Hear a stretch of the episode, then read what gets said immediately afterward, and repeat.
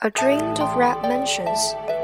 侍隐听了，便迎上来道：“你满口说些什么？只听些好了，好了。”那道人笑道：“你若果听见‘好了’二字，还算你明白。可知世上万般好，便是了；了便是好。若不了，便不好；若要好，须是了。我这歌儿，便名《好了歌》。” At the close of this song, Shi stepped forward. What was that you were just chanted? he asked. I had the impression that it was about the vanity of all things. If you gather that, you have some understanding, the Taoist remarked. You should know that all good things in this world must end, and to make end is good, for there is nothing good which does not end. My song is called All Good Things Must End. End。士隐本是由素绘的，译闻此言，心中早已彻悟，应笑道：“且住，待我将你这好了歌解注出来如何？”道人笑道：“你解，你解。”Shi in his innate intelligence, at once grasped the other meaning. Putting on a smile, he said, Wait a minute. Will you let me expound this song of yours? By all means do, said the Taoist. 世隐乃说道。世隐 then declaimed. 陋室空堂，当年户满床。衰草枯杨，曾为歌舞场。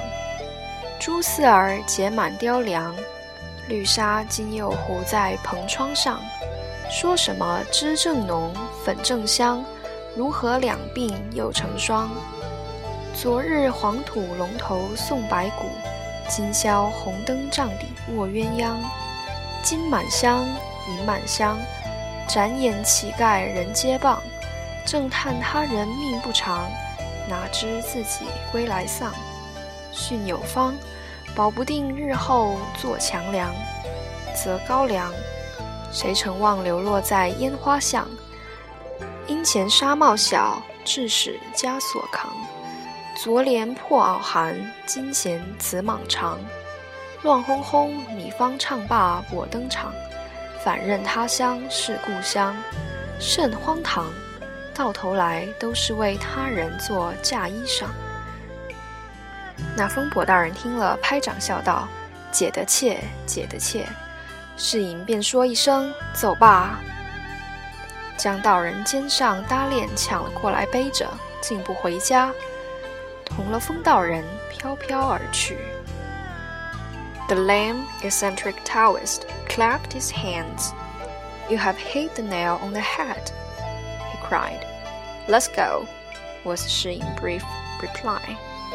He transferred the sack from the Taoist's shoulder to his own, and then, without even calling in at his home, he strode off with the priest.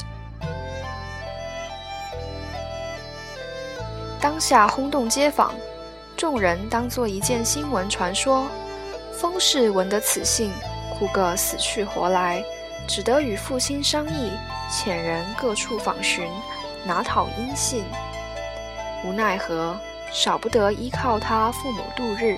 幸而身边还有两个旧日的丫鬟服侍，主仆三人日夜做些针线发卖，帮着父亲用度。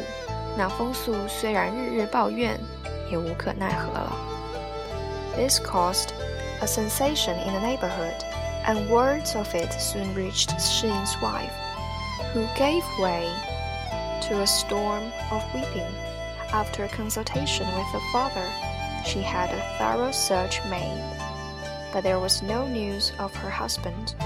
She had perforce to go back and live with her parents.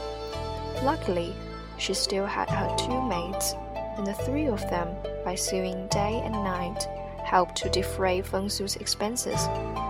For his part, rumble as he might, he had to lump it.